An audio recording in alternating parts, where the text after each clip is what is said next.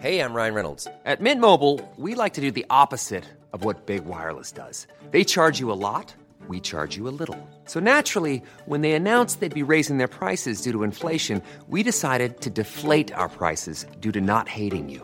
That's right. We're cutting the price of Mint Unlimited from $30 a month to just $15 a month. Give it a try at mintmobile.com slash switch. $45 upfront for three months plus taxes and fees. Promo rate for new customers for limited time. Unlimited more than 40 gigabytes per month. Slows. Full terms at mintmobile.com. Inicia las noticias de la tarde con Jesús Martín Mendoza en Heraldo Radio.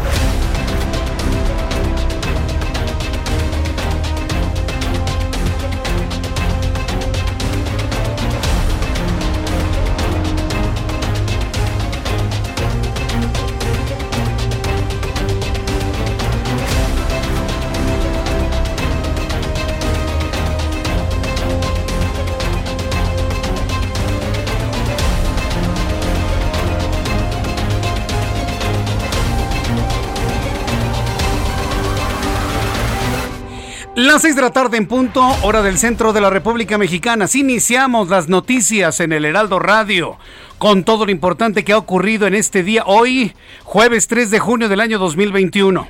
Súbale el volumen a su radio, que le tengo una gran cantidad de información muy importante, muy destacada. En el primer día de la veda electoral, por increíble que parezca, por increíble que parezca, bueno, pues ya tenemos la finalización de las campañas electorales. Estamos en un periodo de veda en donde nadie puede hablar de tendencias ni hacer ningún tipo de campaña. Así que por favor súbale el volumen a su radio, como le digo siempre, todas las tardes aquí en el Heraldo Radio, porque es la información más importante. En resumen, en primer lugar le informo que este jueves 3 de junio se cumple un mes de la tragedia con el desplome del tramo elevado de la línea 12 del metro la estación Olivos. Un mes y no hay culpables. Un mes y no hay renuncias. Un mes y no hay detenidos.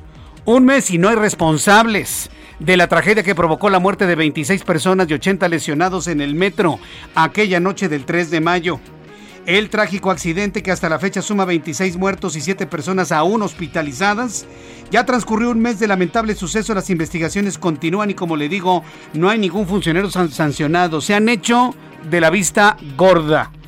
En cualquier parte del planeta sucede algo así y habría ya hasta gente dentro de las cárceles. Ah, claro, en cualquier parte del mundo civilizado, por supuesto. Del mundo del tercer mundo o el tercer mundo o el países en vías de desarrollo con profunda corrupción e impunidad, pues sucede lo que estamos viendo a un mes de ocurrido esto. Pero créame, se cae el metro elevado donde usted me diga, el de Kobe, Japón. Y le aseguro que al día siguiente hay responsables tras las rejas. Ah, claro. México es el único país de todo el planeta Tierra en donde puede haber una tragedia de esta magnitud y no hay culpables. Hoy, evidentemente, la jefa de gobierno se comprometió a seguir una investigación para dar con los culpables, por supuesto.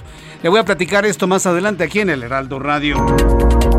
El Consejo Nacional de Seguridad de la Casa Blanca dio a conocer que el presidente de los Estados Unidos, Joe Biden, mantendrá el financiamiento económico de las organizaciones no gubernamentales y medios de comunicación internacionales para denunciar y combatir la corrupción en los gobiernos y con ello se promueva una buena gobernanza. Ese es el, vaya, el compromiso del Consejo Nacional de Seguridad de la Casa Blanca y las instrucciones del propio presidente estadounidense.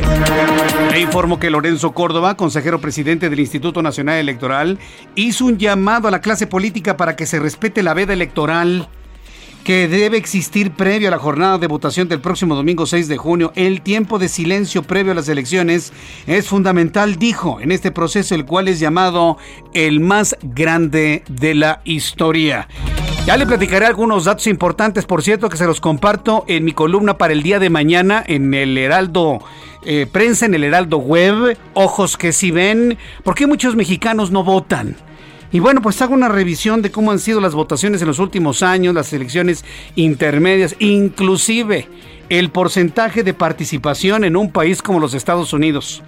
Es realmente interesante el porcentaje de personas que de plano dicen yo no voy a ir a votar, no me interesa, no me importa, todo es igual. Más adelante lo platicamos aquí en el Heraldo Radio. Por supuesto la convocatoria es para que usted el próximo domingo lo más importante que tiene que hacer es ir a votar. Ubique su credencial para votar con fotografía, téngala junto a algún santito si usted quiere para que nada más la tome y salga a votar el próximo domingo, 6 de junio. El otro era periodista y diplomático, porque ya no lo es. Sí, decir que Andrés Roemer es periodista, créame que ofende a más de uno, nos ofende después de todo lo que ha hecho. Bueno, vamos a dejarlo en términos de señor. El señor Andrés Roemer, quien tiene dos órdenes de aprehensión por el delito de violación, interpuso un amparo ante el juzgado décimo primero de distrito en materia administrativa de la Ciudad de México, con el objetivo de que la unidad de inteligencia financiera descongele sus cuentas bancarias mientras continúa prófugo. Sí, está prófugo en Tel Aviv, en Israel. Mientras tanto, el gobierno de la Ciudad de México anunció un operativo especial de seguridad para las elecciones del domingo, en el que van a participar 18.856 elementos de la policía. Serán desplegados para garantizar que las elecciones se realicen de manera pacífica, de manera ordenada, además de implementar la ley seca durante el sábado y el domingo. Ley seca en la capital del país y en otras entidades de la República Mexicana. Más adelante le voy a tener todos los detalles de los lugares donde no va a haber venta de alcohol. Aquí en la Ciudad de México los restaurantes van a poder vender alcohol, siempre y cuando los comensales pidan alimentos. Nada de que vamos a echarnos una chela y nada más la chela y unas... No, nada. Usted tiene que consumir alimentos como condición para consumir bebidas alcohólicas. El comisionado para la reconstrucción de la Ciudad de México, César Cravioto, denunció que los líderes del Grupo Damnificados Unidos están buscando viviendas para sus familiares que no fueron parte de las personas que perdieron un techo el 19 de septiembre de 2017. Corrupción. Corrupción de la gente. A ver, esto que está denunciando César Cravioto es corrupción de la sociedad, la sociedad corrupta. Siempre hablamos de la corrupción de los gobiernos, hablamos de la corrupción de los políticos, hablamos de la corrupción de los partidos políticos y poco se habla de lo corrupta que está la sociedad mexicana también. Imagínense que la gente que le están haciendo un departamento porque lo perdió en el terremoto, justísimo. Hoy quiero también departamento, ¿eh? Para mi abuelita, para mi primo, para mis hermanos y para todos. O te, o te bloqueo calzada de Tlalpan. No puede ser así que denuncie César Cravioto y nosotros vamos a denunciar también la corrupción de la gente. Ya basta. Todo el mundo, ay, ay, eh, se acabó la corrupción. Ya andan ahí los chairos diciendo, ay, se acabó la corrupción con fulano de tal. Ajá, claro que sí. ¿Y la corrupción de la sociedad? Esto es un ejemplo. Lo que está denunciando César Cravioto es corrupción emanada desde la misma sociedad. Yo le invito para que me, me escriba a través de Twitter, arroba Jesús Martín MX, a través de YouTube, en el canal Jesús Martín MX, y me diga usted qué opina de este tipo de prácticas. Así que bueno, pues le invito para que lo haga aquí en el Heraldo Radio. Le informo que el presidente de este país dio a conocer que esta mañana se comunicó con la vicepresidenta de Estados Unidos, Kamala Harris, quien le dio a conocer la decisión de enviar a México un millón de vacunas contra COVID-19 de Johnson Johnson de una sola dosis. A través de Twitter, el presidente agregó que le expresó su agradecimiento a la funcionaria estadounidense en nombre de los mexicanos. Espéreme tantito, presidente. Calma, ¿eh? Calma, calma, calma. Estados Unidos no regala nada por nada, ¿eh? A ver, ojo. Yo no conozco a una potencia internacional que regale algo por nada. Así que mejor que nos vayan diciendo qué es lo que están comprometiendo. Porque eso de que nada más de buena voluntad, de buena fe y, ay, mira, me, me sobraron este milloncito de vacunas, toma. Ay, muchas gracias. Eso a ver quién lo cree. Mejor que nos vaya diciendo el gobierno de México qué están comprometiendo para que, entre comillas, nos regalen vacunas, entre comillas. Ojo, ¿eh? Y tengo la obligación moral de plantear esto, porque yo a Estados Unidos no le creo el regalo absolutamente de nada. Estados Unidos tiene amigos, tiene intereses. Intereses económicos, intereses comerciales, intereses políticos, intereses territoriales. ¿Qué está cediendo México a cambio de las vacunas? Es una pregunta que necesita una respuesta clara y concreta. No vamos a platicar más. Nada de que hay muchas gracias. Gracias por su generosidad. ¿Generosidad? ¿Qué está cediendo México para que Estados Unidos, entre comillas, regale vacunas? Y, no lo digo por México, lo digo por Estados Unidos. Yo no conozco a Estados Unidos ni republicano ni demócrata que dé algo por nada. ¿eh? Y no es peyorativo ni insultante, simplemente comprendo y entiendo el interés de la primera potencia del mundo. Insisto, sus intereses son comerciales, políticos, territoriales. Yo no creo eso de que nada más así de buena fe. En fin, ya veremos qué explicaciones nos dan sobre este asunto. Cuando son las 6 de la tarde con 9 minutos hora del centro de la República Mexicana, vamos con nuestros compañeros corresponsales en el país. Y empiezo con Carla Benítez, nuestra corresponsal en Acapulco Guerrero. Ya localizaron a la candidata desaparecida en Cutzamana de Pinzón Guerrero. Adelante, Carla. Hola Jesús Martín, un saludo al auditorio. Pues como lo comentas, Marilú Martínez Núñez fue localizada con vida. Fue el gobernador del estado, doctor Azullo Flores, quien hace unos minutos dio a conocer que la candidata está bien. Esto sin dar detalles sobre el estado de salud de sus familiares e integrantes de planilla o del caso que se ha mantenido en todo hermetismo por parte de las autoridades estatales. Te comento que a pesar de que en un principio se reportó que se trataba de un secuestro, las autoridades en el estado rechazaron dicha versión y dijeron que únicamente se trataba de una desaparición. Esto pese a que hombres armados sacaron por la fuerza a la candidata y sus familiares de su domicilio. De acuerdo al dirigente estatal del partido, Adrián Güences Carrasco, ayer por la noche, sin precisar quién, les fue notificado que Marilú y sus familiares serían liberados durante la madrugada de este jueves. Sin embargo, esto pasó hasta la tarde de este día. Aunque aún se desconocen los motivos de la desaparición de la candidata, cabe mencionar que esta se da semanas después de recibir amenazas en su contra tras encabezar las preferencias electorales de Cutzamala, municipio de la Tierra Caliente de Guerrero considerado como una de las zonas con mayores índices de violencia. Por su parte, la dirigencia estatal de Movimiento Ciudadano insistió en atribuir la responsabilidad al actual alcalde priista de Cutzamala, Timoteo Arce Solís, que financia la campaña de su esposa, quien busca pues relevarlo en el cargo. De acuerdo con el dirigente, hasta ahora Marilú continúa siendo la candidata, esto mientras no decida declinar o renunciar a la contienda electoral. Esta es la actualización que te tengo hasta ahora, Jesús Martín. Seguiremos pendientes de la información que se origine sobre el caso en el transcurso de las siguientes horas. ¿Dónde estaba la candidata de Movimiento Ciudadano? ¿Dónde estaba? Eh? No lo dijeron, Jesús Martín. Hasta ahora todos esos detalles se han reservado, no se ha dicho incluso cómo se encuentra la mamá de la candidata, su esposo y dos de sus hijas y los siete integrantes de la planilla que también pues fueron privados de su libertad. Lo único que se dijo es que ella está sana y hasta ahí. Muy bien, gracias por la información, Carla Benítez. Seguimos al pendiente, Jesús Martín. Buenas tardes. Hasta luego, que te vaya muy bien. A ver, señores de Movimiento Ciudadano en Guerrero, ustedes que me están escuchando en Acapulco en el 92.1 de FM. No estén jugando con ese tipo de cosas y se los digo así de claro. Si no van a informar qué pasó con la candidata, pues no informen nada. Andan ahí, ay desapareció, ay desapareció, ay ya apareció, la secuestró, no, no estaba secuestrada, nada más desapareció. ¿Saben qué?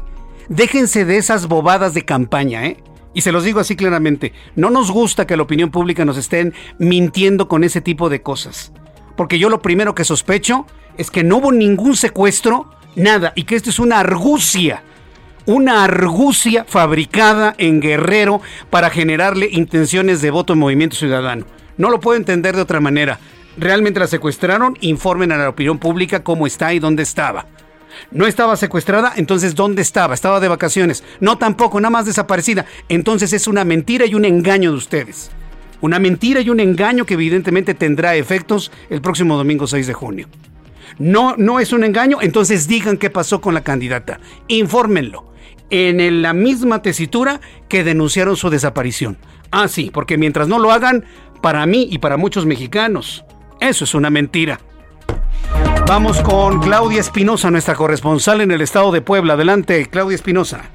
Hola, ¿cómo estás? Te saludo con gusto a ti a los amigos del Heraldo Media Group. La secretaria de Gobernación en Puebla, Ana Lucía Gil Mayoral, indicó que las grietas detectadas en el socavón del municipio de Juan Cebonilla no ponen en riesgo a la población cercana, aunque se mantiene la vigilancia y el análisis de los especialistas.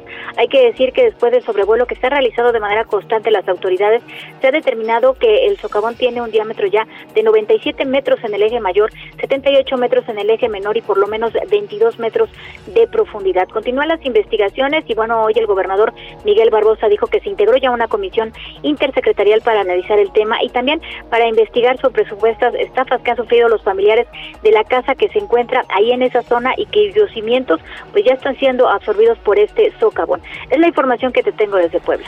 Eh, oye, es impresionante el socavón. ¿Cuánto mide de diámetro? Yo me quedé en 100 metros ayer. Se mantiene en el mismo, eh, nada más ha tenido ligeros desgajamientos.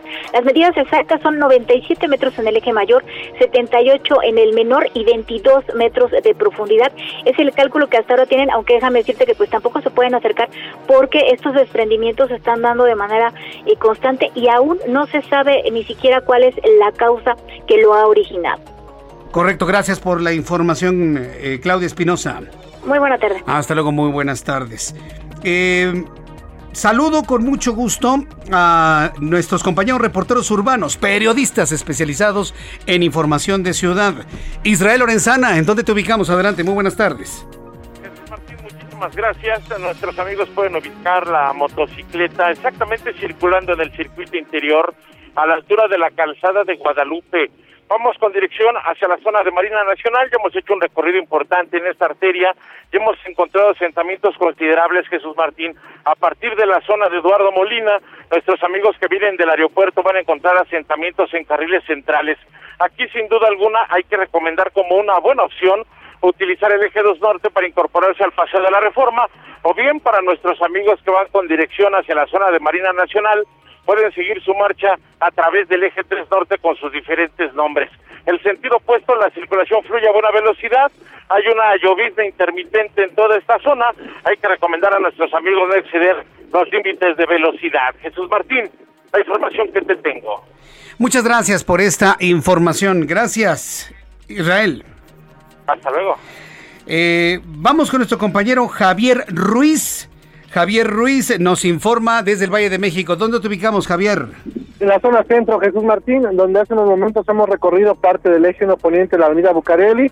Vamos a encontrar ya problemas viales, al menos para quien se desplaza de la avenida Morelos, esto en dirección hacia el entronque con la avenida Chapultepec, o bien para continuar sobre el eje poniente la avenida Cuauhtémoc. En lo que corresponde al paseo de la reforma, poco a poco comienza a incrementarse el aforo de automovilistas, al menos para quien se desplaza de la Avenida de los Insurgentes, y esto en dirección hacia la Avenida Juárez, más adelante para continuar a los ejes 1 y 2 norte. El sentido opuesto de reforma en general el avance es constante, solo hay que moderar la velocidad y finalmente Chapultepec ya con problemas seriales a partir de la estación del Metro Sevilla y esto en dirección hacia la glorieta de los insurgentes, más adelante para continuar hacia la colonia de los doctores. De momento, Jesús Martín, el reporte que tenemos. Muchas gracias por esta información, gracias.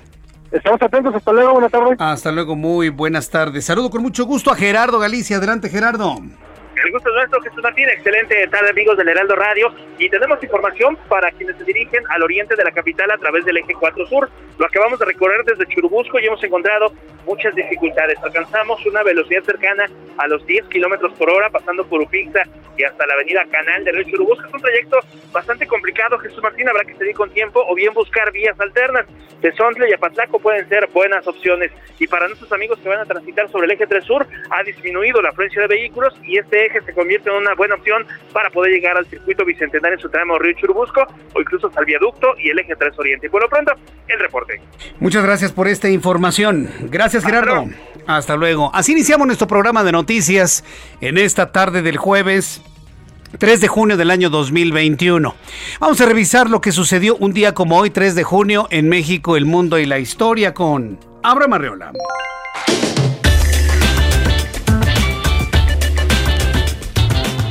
Amigos, esto es un día como hoy en la historia 3 de junio. 1962. En Chile, en la Copa Mundial de la FIFA, se anota el primer gol olímpico en un mundial. Lo anota el colombiano Marcos Cole. 1966. En China, Mao Zedong comienza la revolución cultural. Además, hoy en Argentina es el Día del Inmigrante Italiano y a nivel mundial es el Día de la Bicicleta. Por cierto, hoy se conmemora el jueves de Corpus Christi, donde la Iglesia Católica recuerda, 60 días después del Domingo de Resurrección, la Eucaristía que se realizó el jueves santo durante la última cena. Pero entonces, ¿por qué nuestro país, además de esta celebración, se le conoce como el Día de las Mulas? El origen se remonta a 1526, cuando la tradición fue heredada por los conquistadores españoles. Esto es porque la mayoría de los campesinos que participaban en la celebración cargaban sus mulas con su mejor cosecha para aprovechar la misa y dar gracias a Dios. Y así nació también el Día de las Mulas. Amigos, esto fue un día como hoy en la historia. Muchas gracias. Muchas gracias, Abraham Arreola. Muchas gracias, Abraham Arreola, por recordarnos que hoy es día de Corpus Christi. Y para México, para México, de manera tradicional, el día de las mulas. Hoy me voy a evitar el saludar a alguien en específico porque no me alcanza el programa de tantas mulas que conozco en la vida pública y política del país. Así que hoy me van a disculpar que no felicite a alguien en particular, pero no, no me va a alcanzar el tiempo. No, hombre, si supiera todos los que conozco. Usted también, ¿no? Bueno, sabe, pero sí hay que recordar algo. Yo recuerdo que antiguamente, no sé si tú lo has visto, Orlando, había personas que en las calles vendían mulitas y ya te las ponías. Ya no, ¿verdad? Ya no. No, Ah, sí, una vez te, disfrazaron. Sí, bueno, es que se acostumbraba a ir a la iglesia y demás. Todavía en los sectores religiosos más ortodoxos se, se recuerda al Corpus Christi, se hace el recorrido tradicional durante Día de Corpus. Perfecto, pero el recuerdo de cómo los pueblos posteriores a la conquista iban con sus mulitas para llevar sus mejores cosas y por eso se le instituyó como el Día de las Mulas, eso está quedando en el olvido. Pero bueno, yo no lo olvido, es Día de las Mulas y felicidades a quien les quede el saco. Son las 6 de la tarde con 20 minutos hora del centro de la República Mexicana. Vamos a revisar las condiciones meteorológicas para las próximas horas.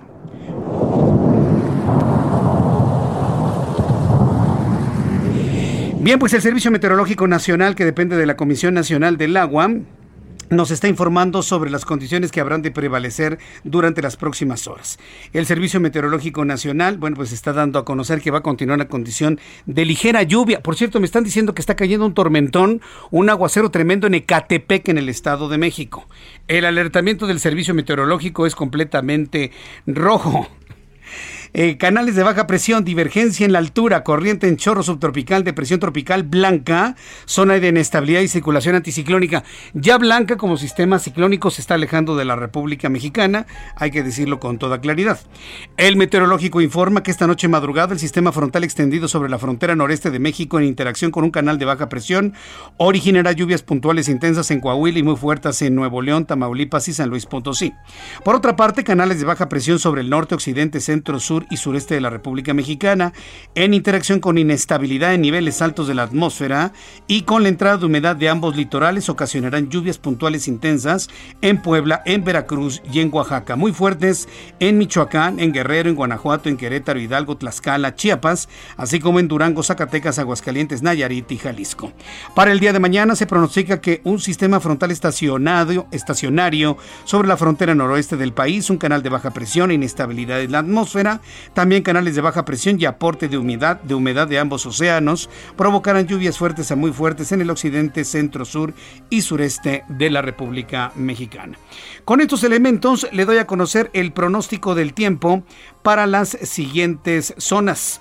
Amigos que nos escuchan aquí en el Heraldo Radio, les informo que en Acapulco, Guerrero, temperatura en este momento 31, la mínima para mañana 25, máxima 32 grados. En Monterrey, Nuevo León, llueve en este momento en todo Monterrey, 22 grados en este momento, mínima 20, máxima 27 para el día de mañana. En Tijuana, Baja California, mínima 15, máxima 24 en este momento, 22. En Cuernavaca, Morelos, 23 grados en este momento, mínima 16, máxima 25. En Hermosillo, Sonora, 40 grados en este momento, mínima 22 para mañana, máxima 43 grados en Hermosilla, Colima, 24 en este momento, mínima 21, máxima 32, y aquí en la capital de la República. Llueve en este momento en algunas ubicaciones de la Ciudad de México, hace frío, temperatura 16 grados en este momento, la mínima estará en 11 y la máxima para mañana 21 grados Celsius.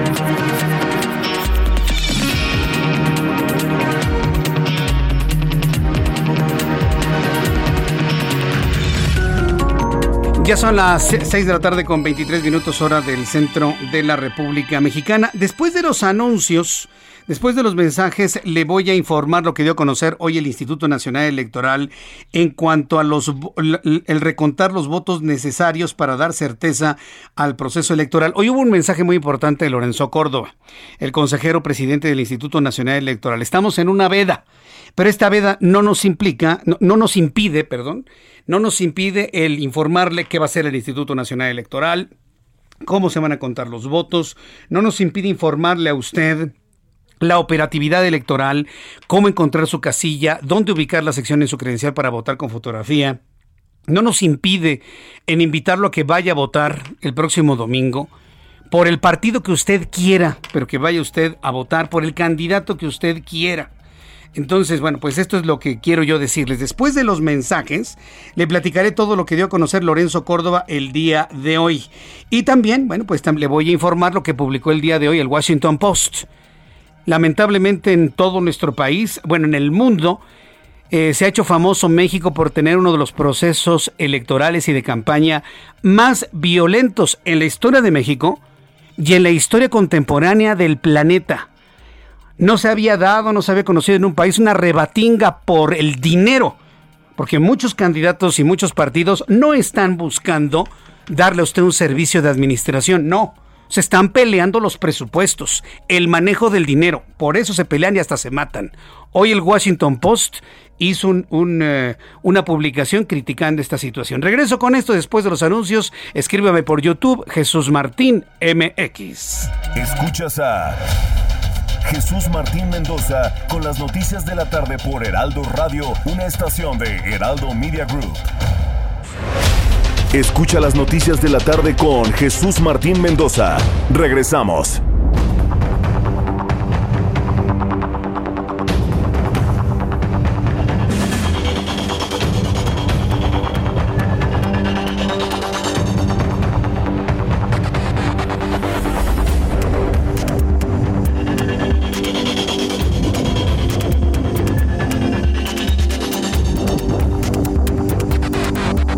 Son las 6 de la tarde con 30 minutos hora del centro de la República Mexicana. Me está informando Nathan con H a través de mi cuenta de Twitter, arroba Jesús Martín MX, que fue atropellada una mujer ciclista en División del Norte, esquina con circunvalación.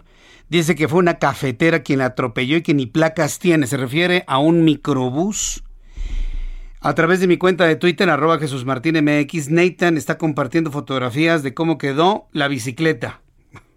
Bueno, yo a mí me interesaría más cómo quedó ella, ¿no? Creo que no, no, no, no puede ser, Nathan, que te interese más cómo quedó doblada la bicicleta. Digo, por Dios, está bien que ustedes aman a las bicicletas, pero no exageren. Es importante cómo quedó ella, primero antes que nada. Ahí está. La mujer atropellada por un, por un microbús en División del Norte y me dice que circunvalación. Esto debe ser Coyoacán, entiendo. Bueno, ahí está. El microbús no tiene placas, es de la ruta Salto del Agua Vertis, División del Norte. Sí, debe ser a la altura de Coyoacán y bueno, pues detenido por patrullas del lugar. Estaremos muy atentos de la situación que vive esta persona atropellada en División del Norte Circunvalación. Entiendo que es Coyoacán. Aquí le voy a presentar más bien la fotografía de la mujer atropellada y la bicicleta. Como quedó, sí, porque la bicicleta finalmente es. Pues eso se repone, la vida no, no se repone, Nathan. Es más importante ella, más que su bicicleta, te lo puedo asegurar. Ahí está, espero que ya le estén dando la atención necesaria y bueno, pues evidentemente el mensaje vía Twitter está eh, ya en manos de Andrés Layuz, quien es el secretario de movilidad del gobierno de la Ciudad de México.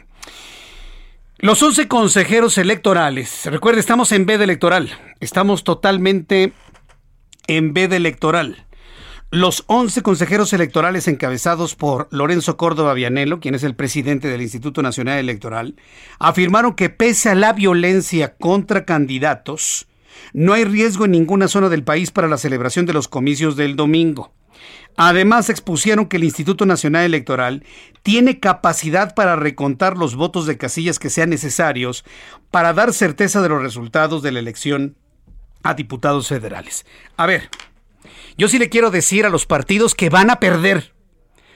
No puedo decir partidos, pero hay partidos que van a perder.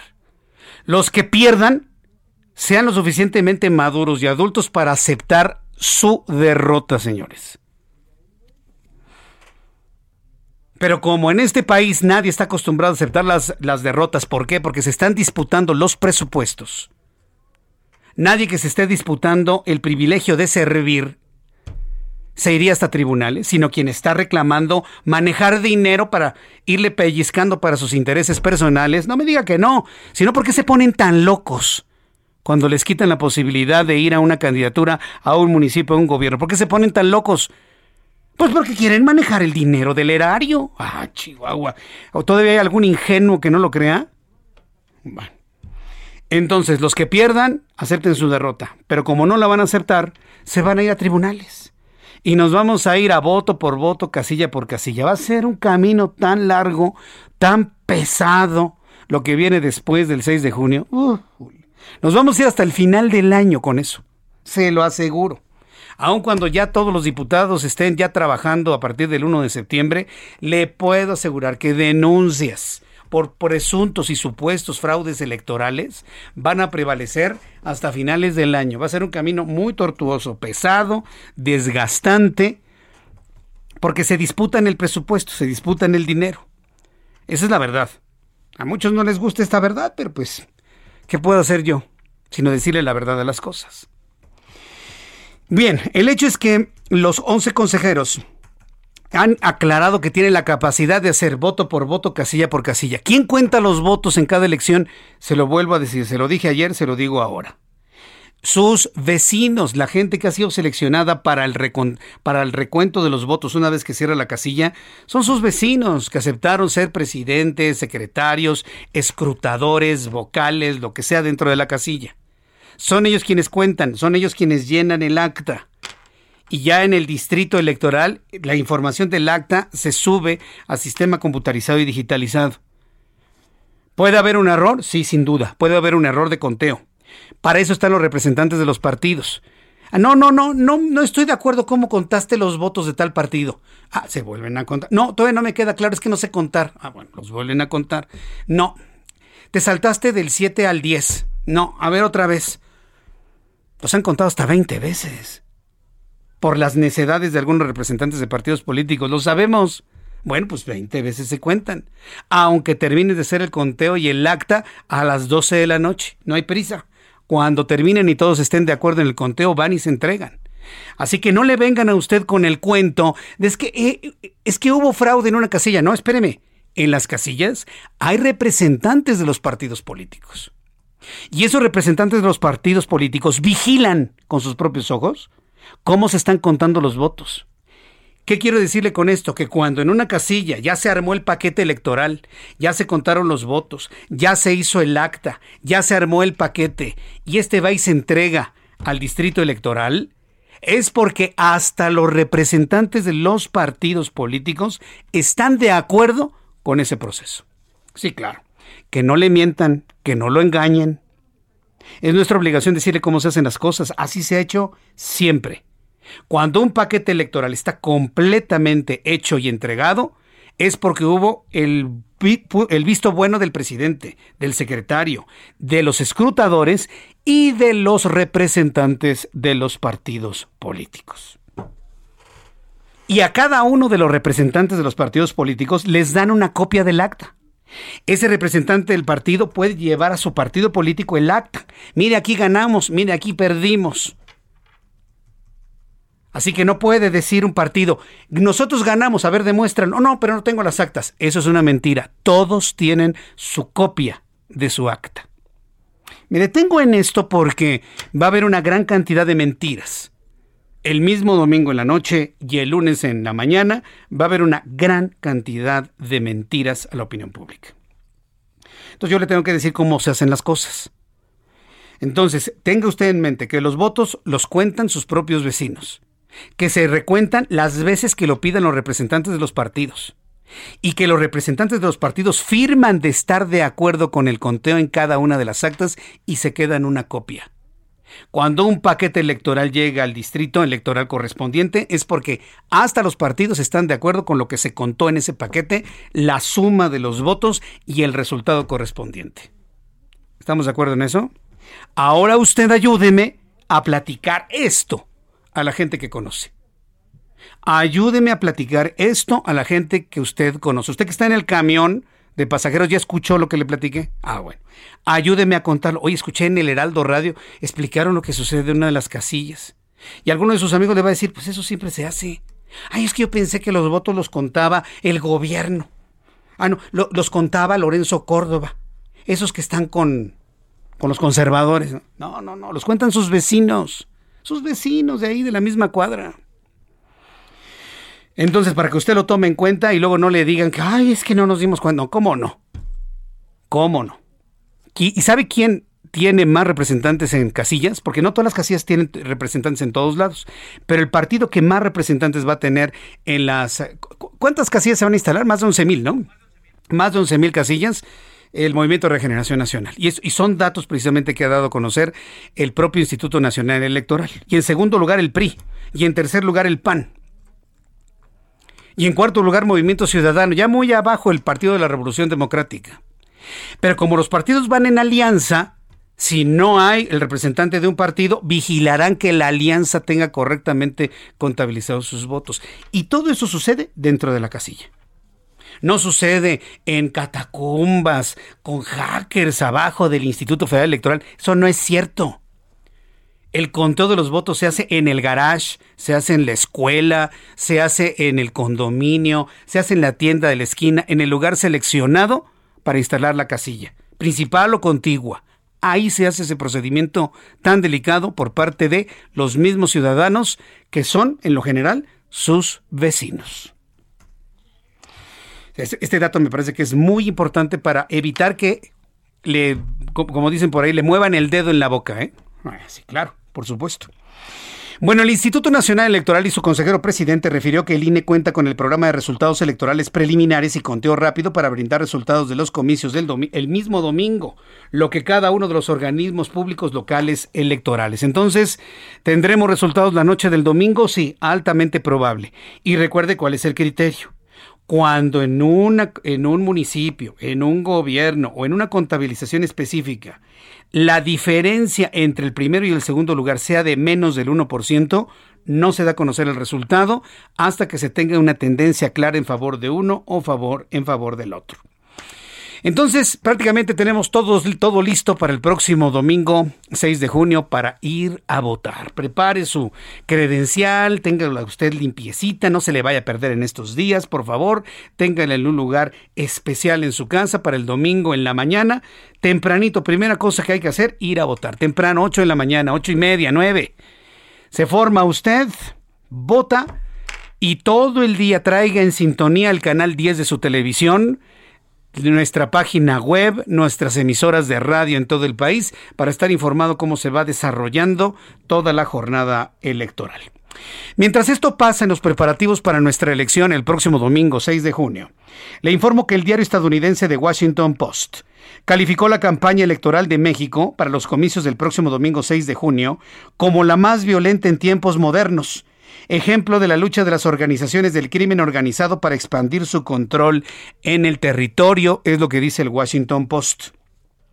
Bajo el título Elecciones mortales en México, grupos del crimen apuntan contra candidatos en una lucha por el territorio. La nota firmada por el corresponsal, por la corresponsal Mary Beth Sheridan y publicada en el portal del diario, apunta que los comicios de 2021 representan, así dice, el trabajo periodístico de The Washington Post, representan una amenaza creciente para la joven democracia de México. El artículo de Washington Post cita al analista político de la Universidad de Notre Dame y experto en violencia política en Latinoamérica, Guillermo Trejo, quien señala que grupos del crimen organizado han descubierto que obtener el control de los gobiernos municipales y economías locales, poblacionales y territorios es crucial para las rutas del tráfico de drogas dentro de México. Acuérdense de este fenómeno que ya le he platicado en años atrás. La lucha contra el consumo de drogas en los Estados Unidos provocó que México dejara de ser un país de tránsito a ser un país de consumo. Ahora como el consumo está perfectamente establecido en México, pues la lucha es encarnizada precisamente por controlar ciertos territorios de distribución de todo tipo de drogas. Y esa es la vertiente de análisis que hoy publica el Washington Post. Yo le quiero invitar a usted que me escucha a través de las estaciones de radio en toda la República Mexicana, que entre a mis plataformas de Twitter, arroba Jesús Martín MX y de YouTube en el canal Jesús Martín MX, y nos diga usted qué piensa. Yo pensaba que en esta, en esta primera mitad del gobierno actual, pues ya no íbamos a tener crimen organizado, pues así nos lo prometieron. Que con los abrazos todo se iba a arreglar. Que acusándolos con sus mamás, las mamás iban a darles unas nalgadas, o unos fuetazos, o unas, eh, unas nalgadas con, con manguera de jardín y ya este, iban a estar tranquilitos, ¿no? Íbamos a estar libres de crimen organizado. Y luego de, del regaño con su mamá, pues los abrazos y no balazos.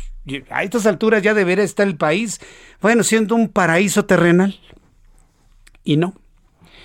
Hay más muertos que en tiempos de Felipe Calderón, pésele a quien le pese. Y ese es un dato que lo puede usted consultar en el Secretariado Nacional de Seguridad eh, Pública. Ahí están los datos. Tenemos tres veces más muertos que en tiempos de Felipe Calderón. ¿Y quién le dice algo al señor del Palacio Nacional? Nadie, porque le tienen un terror impresionante. Yo no. Pero le tienen un terror impresionante. Todos estos son elementos de criterio y de juicio, ¿eh? Pero bueno, pues ahí está lo que publica el Washington Post. Denme sus opiniones a través de Twitter, arroba Jesús Martín y a través de YouTube en el canal Jesús Martín MX. En otro asunto, el periodista Mauricio Rubí y Mexicanos contra la Corrupción y la Impunidad publicaron este jueves un texto en el que revela que el médico Víctor Hugo Borja Aburto fue ascendido a un cargo directivo en el Instituto de Salud para el Bienestar, el INSABI. Hasta ahí uno diría, bueno, pues qué bien por él, ¿no? tiene un, ascenso, todo el mundo quiere ser ascendido en su trabajo. Sin embargo, ¿quién es este hombre? Víctor Hugo Borja Aburto. ¿Sabe quién es? Es el hombre que validó el contrato de 2.500 ventiladores usados en la pandemia a un proveedor acusado de fraude y corrupción. ¿Quién era el proveedor? ¿Quién se acuerda? A ver, levánteme la mano. Pues el hijo de Bartlett. Y mire cómo lo premiaron al tipo ascendiéndole en el INSABI. Eso, señores, es corrupción. Así cuando vuelva a escuchar usted al señor que tenemos contratado en el Palacio Nacional de que no hay corrupción, nada más acuérdese de los ventiladores, acuérdese del hijo de Bartlett, acuérdese del Bartlett mismo. Y acuérdese de cómo, en lugar de castigar a quien hizo la contratación de estos ventiladores usados para COVID-19, no, no, lo, no lo corrieron, no lo castigaron, no lo sancionaron, lo ascendieron, lo premiaron. Yo no quiero eso para mi país, ¿eh? Perdóneme, pero no.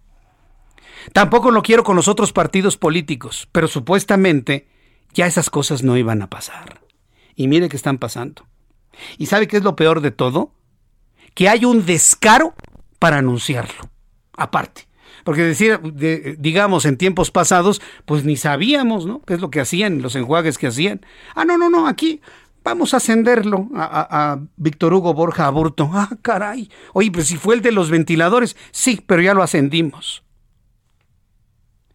El texto de Mauricio Rubí refiere que el funcionario del Instituto Mexicano del Seguro Social logró su ascenso por orden presidencial. Y bueno, pues cuando hay una orden presidencial, pues a ver cómo le hace, ¿no? No se puede hacer nada. La publicación señala que por orden presidencial un funcionario de esta institución que asignó la contratación de 2.500 ventiladores a un proveedor acusado de fraude y corrupción fue ascendido a un cargo directivo en el Instituto de Salud para el Bienestar, el INSABI. Como director de prestaciones de ese instituto, el médico Víctor Hugo Borja Aburto había validado en marzo de 2020, al inicio de la pandemia, una asignación directa por 93 millones de dólares a Levatings Global Services, cuyo dueño tenía un largo historial de fraudes en México y en los Estados Unidos. Como sea, no puede ser que se le premie así a la gente. Por lo pronto ya hay una nota periodística que revela esto a la opinión pública y bueno, pues estamos esperando una decisión clara y contundente de quien asegura dice estar combatiendo la corrupción. Al reconocer que existen confrontaciones y en ocasiones agresiones, reitera hoy el presidente de este país que se tiene garantizada la seguridad para los próximos comicios el 6 de junio. Hoy, eh, de alguna manera, el presidente de este país, Andrés Manuel López Obrador, pues trató de hacer de una conferencia matutina lo más eh, neutra posible. Neutra, neutra. Quienes lo vieron, así me lo han dicho. Yo en lo personal, usted sabe, yo no consumo la mañanera, yo no la veo. Yo no me amargo mis mañanas. Yo me dedico a hacer cosas verdaderamente productivas y útiles para la humanidad. No estar ahí sentado ahí viendo y haciendo corajes. No, no, para nada. Pero quienes sí la vieron me dicen que hoy trató de ser lo más mesurado posible pues hay que reconocérselo al presidente, a ver si mañana efectivamente conserva ese mismo ánimo. Y hoy hizo un llamado para que todos vayamos a votar, ¿eh? Todos que vayamos a votar, que hay condiciones suficientemente de tranquilidad como para que vayamos a las urnas a votar. El día de hoy el presidente enfatizó que el país vive una estabilidad política. Eh, esto fue lo que dijo hoy en la mañana. Hay paz, hay tranquilidad en el país. No hay inestabilidad. De modo que eh, están garantizadas las libertades. Y en este caso, la libertad para elegir a los representantes del pueblo. No hay eh, ningún problema. Eh, existen, como en todo proceso eh, electoral, confrontaciones, a veces agresiones, pero hay normalidad política. Hay normalidad democrática en México. Ay, presidente, ¿de verdad? Ni usted se lo cree, presidente. Hay 88 candidatos muertos. Nadie le ha enseñado al presidente de la República el video donde matan a Alma Rosa Barragán. Hasta el líder de su partido dice, insiste que le sacaron armas de fuego. Usted y yo sabemos que eso no es cierto. Ah, bueno. Lo que voy a rescatar del presidente de la República en esta ocasión es la invitación para que vayamos a votar. La mejor forma para que en el futuro se pacifique este país y las cosas se den con toda normalidad es hacer un voto inteligente y todos masivamente ir a votar el próximo domingo 6 de junio. Es la única forma. Y bueno, yo rescato esa invitación del presidente. ¿Que hay normalidad política? No, no la hay. En un proceso donde matan a 88 candidatos. No a haber normalidad política, perdón. ¿Qué, como me decía ayer un radio escucha, qué necesita haber? ¿Tanques? ¿Obuses? ¿Edificios destruidos y aviones sobrevolando y bombardeando una ciudad para hablar de una situación de conflicto? No, presidente. No, no, no, hay mucha gente que está asustada y mucha gente que tiene temor, y mucha gente que le cobran derechos de piso, y mucha gente que le roban, y mucha gente que se meten a su casa y les vacían su casa. Hay que ser sensibles a lo que está sintiendo la sociedad en general y bueno, ya, ya, ya me ha demostrado, nos ha demostrado en varias ocasiones que esa sensibilidad a lo que siente la gente no precisamente se le da mucho. ¿eh? Pero yo tengo la obligación de decirle, no, no, no estamos en una normalidad. ¿Que vamos a poder salir a votar el próximo domingo? Sí, sin duda. Pero en un ambiente crispado, donde gente va a, ir, pero con temor. Entonces, ¿qué es lo que se necesita? Guardia Nacional, policías estatales, para garantizar a través de la vigilancia el que usted y yo vayamos a las urnas sin mayor contratiempo. Y eso es lo que tiene que hacer, presidente haber anunciado, señores, la situación ha estado compleja, sé que hay crimen organizado, sé que hay carteles de la droga, sé que han matado 88 candidatos, pero en este momento estoy instruyendo a la Guardia Nacional, en este momento estoy instruyendo a la Marina Armada de México, en este momento estoy instruyendo a las policías estatales y a los gobernadores a hacer todos los operativos necesarios para brindarle seguridad a los ciudadanos. ¿Cómo hubiera quedado el presidente? No, hombre, oiga, gracias, presidente. Sabemos que está difícil, pero está usted haciendo su parte. Pero no ver la realidad genera una sensación muy extraña en las personas. Sobre todo aquel que seguramente ayer o en los últimos días fue amenazado de que si no paga su derecho de piso, se las va a ver con la familia. Es terrible ¿eh? lo que está pasando, pero bueno. Aquí la invitación, insisto, ir a votar el próximo domingo, 6 de junio, tempranito, la primera actividad la primera actividad que hagamos el próximo domingo, salir con nuestra credencial para votar con toda la familia, con todos los amigos, con todos los vecinos. en lo que deberá ser una verdadera fiesta democrática el próximo domingo. Y por supuesto, acompañados del Heraldo Radio, del Heraldo Televisión, del Heraldo Web, del Heraldo Impreso, donde estaremos acompañándole en todo momento, en todo minuto, durante toda la jornada electoral. Este jueves, este jueves la Casa Blanca anunció que el gobierno de los Estados Unidos continuará financiando a las organizaciones no gubernamentales, periodistas y entidades públicas de gobiernos extranjeros para denunciar y combatir la corrupción mundial. Una vez más, la Casa Blanca ha anunciado que va a financiar a ONGs en otros países del mundo, incluido México, en donde se hagan denuncias contra la corrupción mm, eh, que prevalece en esos países.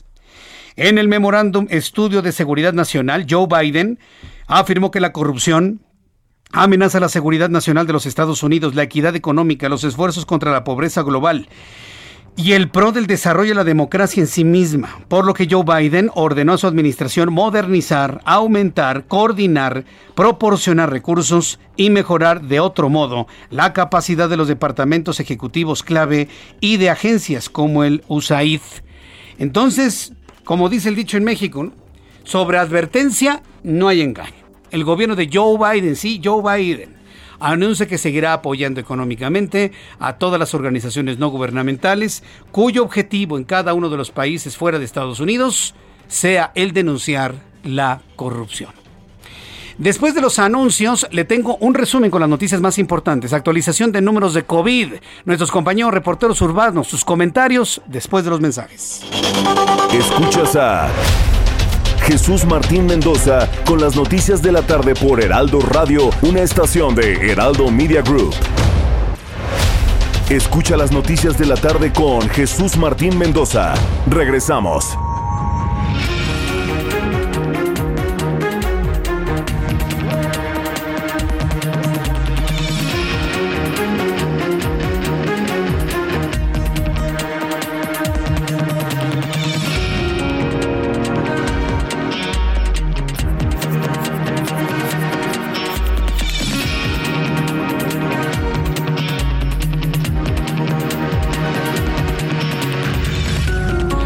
Son las 7 en punto, hora del centro de la República Mexicana. Le presento un resumen con las noticias más importantes en el Heraldo Radio. En primer lugar, le informo que la Secretaría de Relaciones Exteriores reveló que analiza con el Senado de la República la posible cancelación de la, de la, visita de la vicepresidenta de Estados Unidos, Kamala Harris, programada para el martes 8 de junio debido a la falta de consensos entre las bancadas y el riesgo de una posible polarización debido a las elecciones de este domingo en México. Esto es información de último momento. Está analizando relaciones exteriores con el Senado. Decirle a doña Kamala, ¿sabe qué? Mejor no venga, porque vamos a andar agarrados del chongo en México con las elecciones.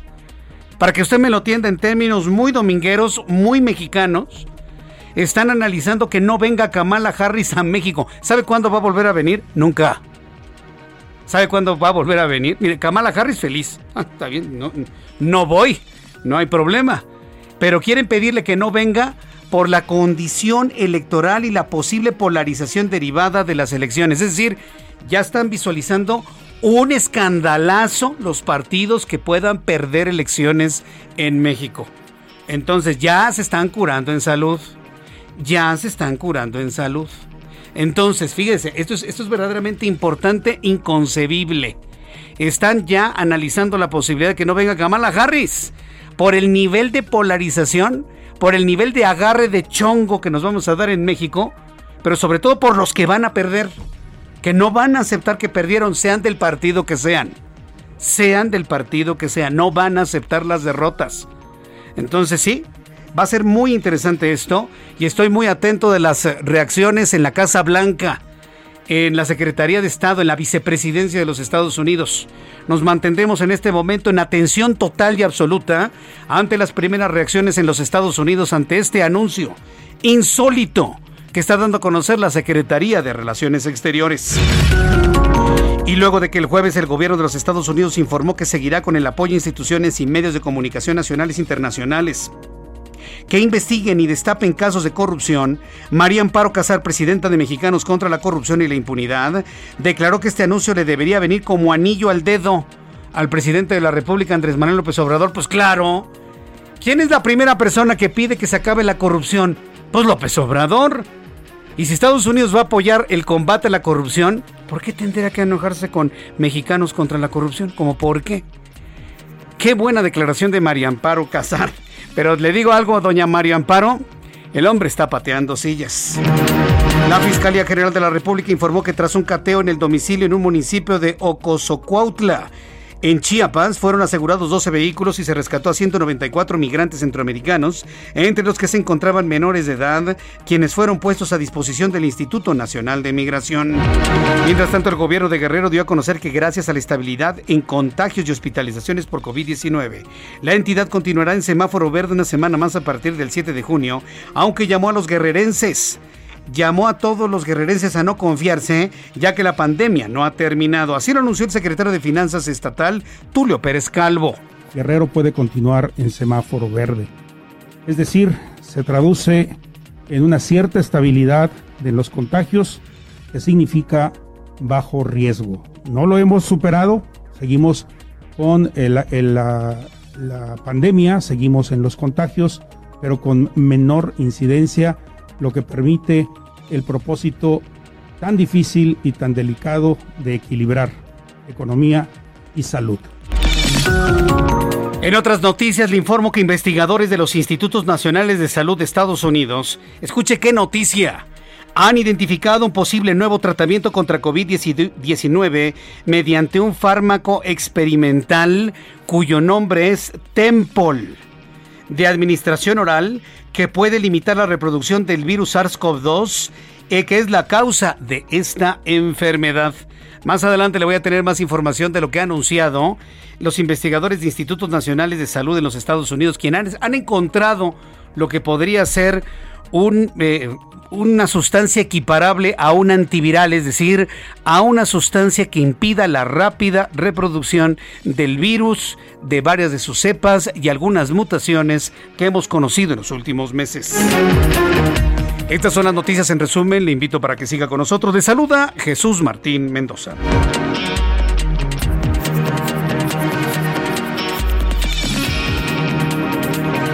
Ya son las 7.5, las 7.5 horas del centro de la República Mexicana. Les saluda Jesús Martín Mendoza con todas las noticias a esta hora de la tarde, aquí en el Heraldo Radio, para nuestros amigos que nos acaban de sintonizar en el Heraldo Radio, sean ustedes bienvenidos con las noticias. Si usted quiere escucharnos desde las 6 de la tarde, porque este programa empieza a partir de las 6 de la tarde, le invito a que entre a nuestras plataformas digitales en YouTube, canal Jesús Martín MX, en las plataformas del Heraldo de México, aplicación del Heraldo de México, página de internet del Heraldo de México, www.elheraldodemexico.com o www.heraldodemexico.com.mx. En esas dos páginas, en nuestra aplicación del Heraldo de México, a través de YouTube, para las personas que quieran escuchar este programa de noticias desde las 6 de la tarde a través de digitales. Y luego ya a las 7 nos vamos a las frecuencias del Heraldo Radio para continuar con la información en esta emisión de noticias. Vamos con nuestros compañeros reporteros urbanos, periodistas especializados en información de ciudad. Israel Lorenzana, ¿en dónde te ubicamos a esta hora de la tarde? Jesús Martín, muchísimas gracias. Fíjate que hemos hecho un recorrido importante a través de la Avenida Ejército Nacional, esto prácticamente desde el eje 3 norte Mariano Escobedo y hasta la zona del periférico. Hay que manejar con mucho cuidado, tenemos mojado el pavimento, ha dejado de llover, hay que decirlo, pero aún así se torna peligroso para nuestros amigos que van con dirección hacia la zona del periférico para quien se desplaza hacia Reforma a través del periférico asentamientos en carriles laterales. Hay que anticipar su paso por varios minutos porque la buena noticia es que superando Reforma la circulación mejora para nuestros amigos que van con dirección hacia la zona de viaducto. El sentido opuesto, la circulación ya con asentamientos, esto con dirección hacia el perímetro del Estado de México, hacia la zona de Naucalpan. Tenemos nublados importantes, no hay que exceder los límites de velocidad, Jesús Martín, y por supuesto utilizar el cinturón de seguridad. Es la información que te tengo. Muchas gracias por esta información, Israel Lorenzana. Hasta luego. Hasta luego. Quiero adelantarle que está llegando información a nuestra mesa de trabajo que ha sido desalojado un tren en el metro de la estación Santa Anita, otra vez el metro. Exactamente a un mes de la tragedia ocurrida en la línea 12, ahora en la estación del metro Santa Anita. Se está hablando de un cortocircuito. Ha sido desalojado todos los usuarios del metro. Estoy verificando esta información con nuestros eh, eh, compañeros reporteros y con autoridades del sistema de transporte colectivo Metro. Tengo fotografías que han llegado hasta nuestra mesa de trabajo de usuarios que nos muestran en esta línea 8 del metro el desalojo que se ha hecho debido a un cortocircuito en esta estación. En unos instantes más información. Mientras tanto, Javier Ruiz nos tiene más información eh, del Valle de México. Adelante, Javier. Gracias, Jesús Martín. Continuamos recorriendo la zona centro, donde ya llovió en este punto, únicamente un ligero chipichipi, sin embargo, pues sí tenemos la carpeta asfáltica mojada, hay que manejar con bastante precaución para evitar algún accidente. Recorrimos parte de la avenida de los insurgentes, donde encontramos problemas viales pues complicados, al menos para quien se desplaza de Chapultepec, esto en dirección hacia el Paseo de la Reforma, bien para continuar a los ejes 1 y 2 norte. El sentido opuesto también con contratiempos, justamente el mayor problema llegando a la calle de Misa y más adelante en el entronque hacia el perímetro del eje 3 sur, la avenida Baja California. En lo que corresponde a la avenida de San Cosme, únicamente con asentamientos provocados por la operación de semáforos, al menos de insurgentes, y esto para quien desea llegar hacia el circuito interior. El sentido opuesto en general, el avance es bastante aceptable y finalmente el eje 1 norte ya con problemas viales a partir del eje 1 poniente de la avenida Guerrero y en dirección hacia la zona de Tepito. De momento, Jesús Martín, el reporte que tenemos. Gracias por la información, Javier Ruiz. Estamos atentos. Buenas tardes. Gerardo Galicia, gusto en saludarte. Muy buenas tardes. ¿Qué información nos tienes? Es nuestro, Jesús Martín. Excelente tarde y un accidente que se generó sobre la avenida Plutarco Elías Calles a su cruce con el eje 6 Sur. Se trata de un paramédico del Escuadrón de Rescate de Urgencias Médicas que trabaja o labora en una motocicleta. Son los que acuden en primera instancia a las situaciones de, de emergencia. La motocicleta le da mucha movilidad, pero derrapó justo en este crucero. Por fortuna, nada grave tenemos la presencia de elementos policíacos, otra patrulla que vino a atender al paramédico que viaja en motocicleta y por fortuna eh, nada de gravedad, no será hospitalizado, en breve se van a retirar de ese punto. Si van a utilizar la avenida Plutarco Elías Calles y el eje 6 Sur, a esto obedece el rezago y por supuesto la presencia de equipos de emergencia, en breve comenzarán a retirarse y ya comienzan a caer las primeras gotas de lluvia en la zona sur de la capital. Y por lo pronto, Jesús Martín, el reporte. Muchas gracias por esta información, Gerardo Galicia.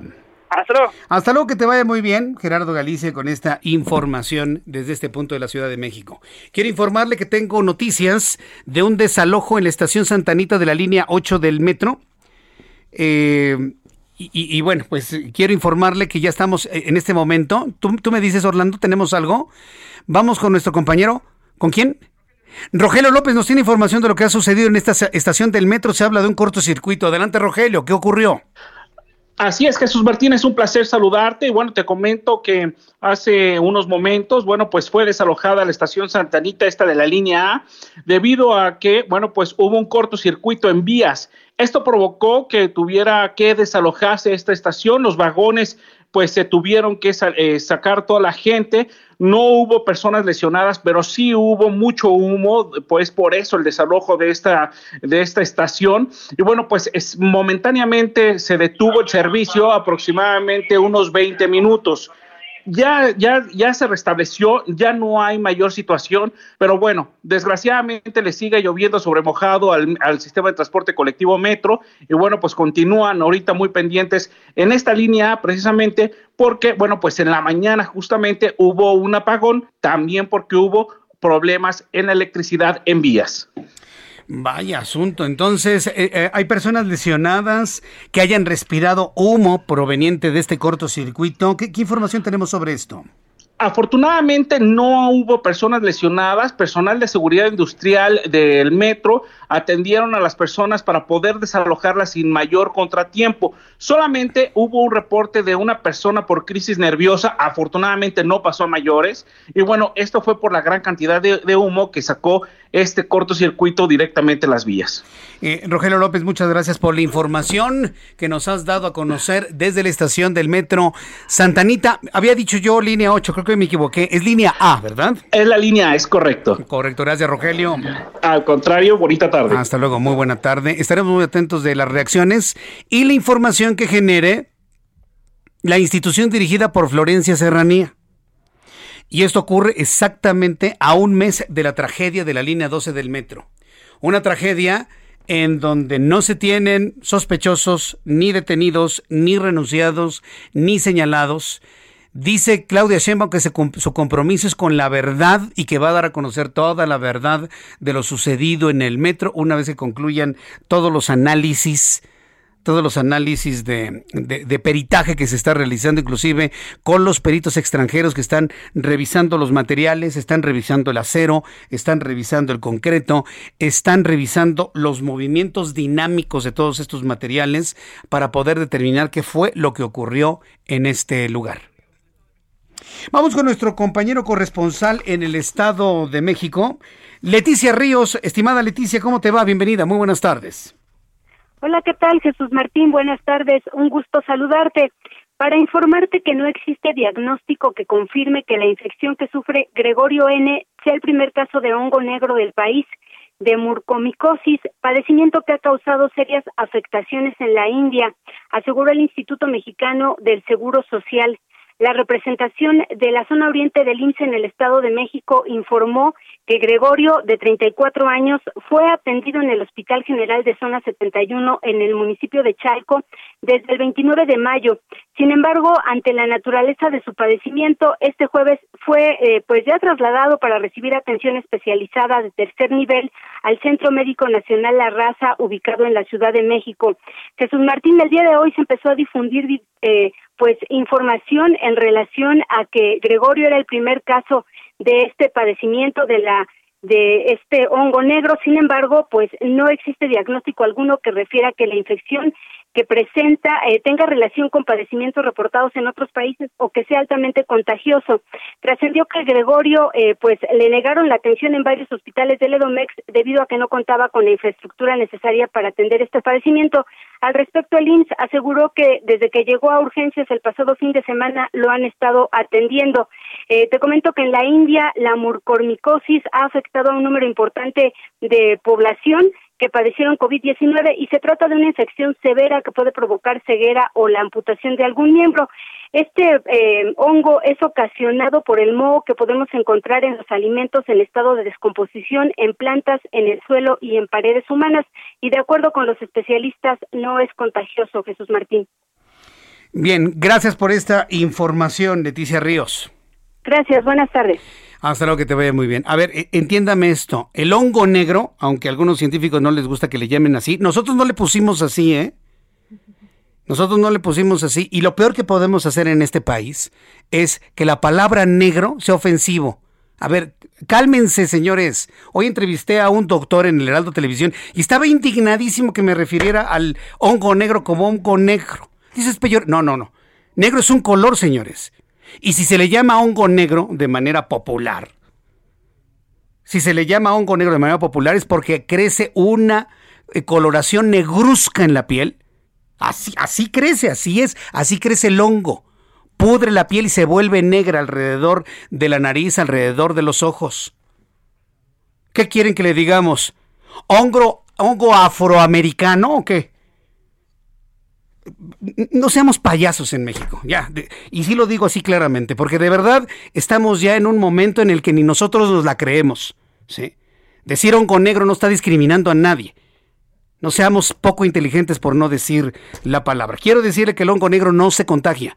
El hongo negro no se contagia. La mucormicosis no se contagia. Es un hongo que todos tenemos, todos en algún momento de nuestra vida. Todos lo tenemos, pero ¿qué es lo que pasa? El sistema inmunológico llega y lo controla como muchas enfermedades que llegamos a tener en nuestro cuerpo. Así que si usted quiere eliminar o estar fuera de peligro del hongo negro, de virus, de bacterias y de cualquier otra cosa, consulte a su médico para que le fortalezca su sistema inmunológico. Y este se fortalece con una buena alimentación, sana, saludable, estando al aire libre, haciendo ejercicio y evidentemente con las recomendaciones que le dé su médico.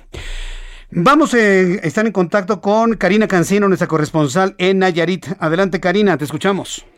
Jesús Martín, buenas tardes, buenas tardes a toda tu audiencia. Pues aquí en Nayarit, como parte de la estrategia de regreso a clases presenciales, el próximo lunes 33 escuelas de educación básica y algunas más de educación, 19 de media superior y superior, van a reiniciar clases presenciales, algunas para realizar solo tutorías y evaluaciones. Esto debido a que el próximo lunes entrará la entidad nuevamente a semáforo verde y como ya se tenía planeado el 24 de mayo pasado, pues los operativos de vigilancia y sobre todo de sanitización estaban ya montados desde entonces, pero se tuvieron que cancelar porque en ese tiempo llegamos al semáforo amarillo. Mientras tanto, dice el secretario de Educación Pública, Andrés Rodríguez, que ya está todo preparado para que puedan funcionar estos lugares de manera escalonada y sobre todo voluntaria en Tepic, la capital. Todavía no hay para cuándo porque es el sitio de mayor número de contagios en todo Nayarit. Así están las cosas aquí en el estado.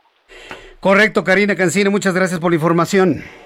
Buenas tardes, estamos pendientes. Estamos pendientes, gracias a nuestra compañera corresponsal en Nayarit. Son las 7 con 18. Las 7 con 18 horas del centro de la República Mexicana. Hoy se cumple, hoy 3 de junio se está cumpliendo exactamente un mes del desplome, de la tragedia, del horrible momento vivido en el sistema de transporte colectivo Metro en nuestro país.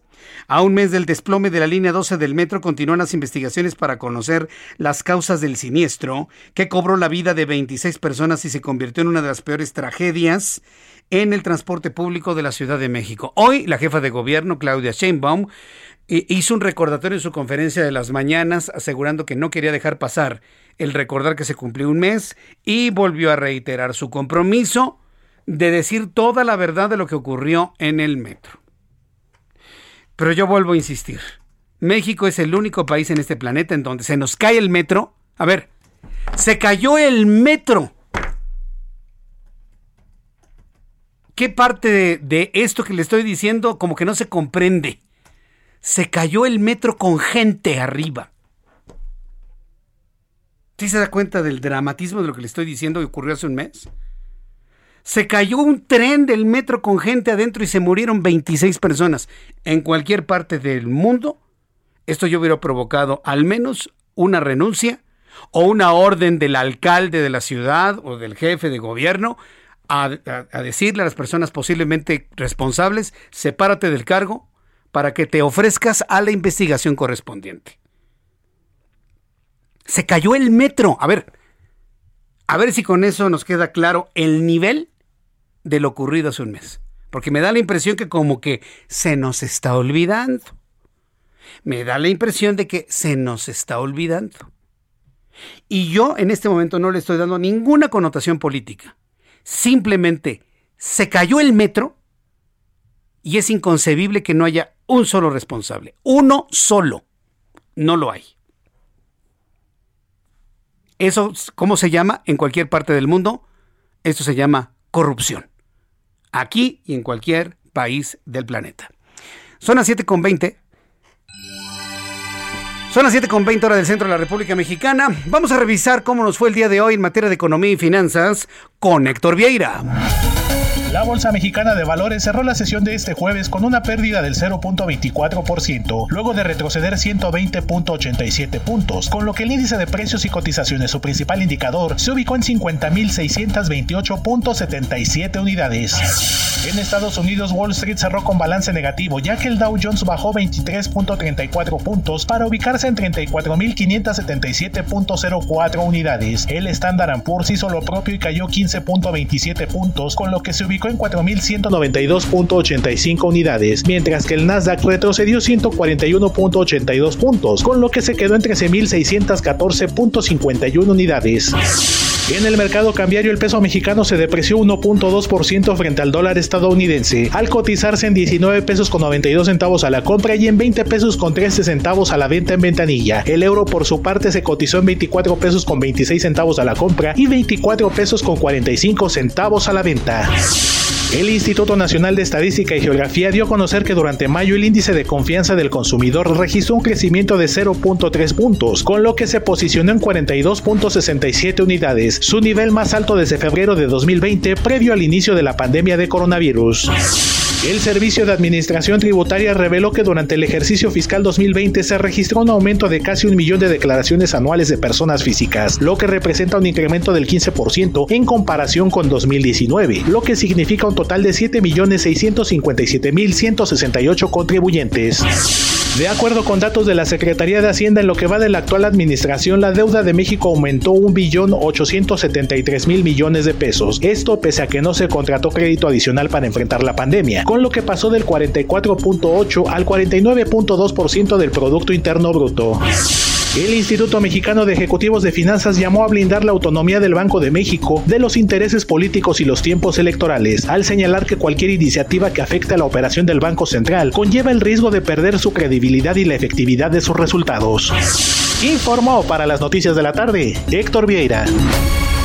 Muchas gracias por la información, Héctor Vieira. Y también mi compañero Héctor Vieira hizo un recuento de lo que ocurrió hace un mes en la tragedia del metro. Esto se lo voy a platicar un poco más adelante aquí en el Heraldo Radio. Por lo pronto, me da mucho gusto saludar a través de la línea telefónica Armando Campos Zambrano. Él es titular de la Comisión Ejecutiva de Atención a Víctimas de la Ciudad de México. Estimado Armando Campo, bienvenido. Muy buenas tardes. ¿Qué tal? Muy buenas tardes. A sus órdenes. Gracias por tomar la llamada telefónica. Eh, a un mes exactamente de lo ocurrido en el metro en la línea 12, esta terrible tragedia, ¿cuál es el balance de lo que se ha hecho en favor de las víctimas y de los familiares de las víctimas fallecidas? Armando Campo. Sí, mira, hemos implementado eh, distintas líneas de acción para lograr una reparación integral del daño.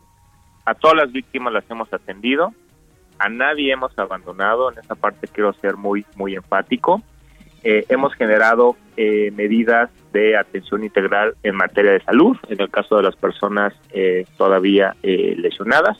Al día de hoy se encuentran siete personas hospitalizadas, dos de ellas de gravedad, dos personas delicadas y afortunadamente tres personas estables. Comentarles que hemos generado soporte y cobertura de tipo médico, psicológico y de trabajo social. Esto nos ha permitido eh, no solo reparar en la vertiente de tipo económica, sino también eh, medidas de reparación de tipo colectivas. Me explico. En el caso de niñas y niños que desafortunadamente quedan en una situación de orfandad, hemos generado ya 153 becas. 153 becas. Me, quiero quedar en este punto porque tengo que ir a los anuncios y regreso inmediatamente con Armando Campo de la Comisión de Atención a Víctimas. Escuchas a Jesús Martín Mendoza con las noticias de la tarde por Heraldo Radio, una estación de Heraldo Media Group.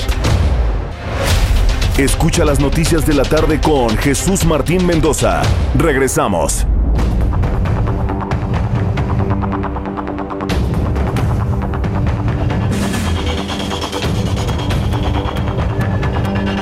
Son las 7 con 30, las 7 y media hora del centro de la República Mexicana.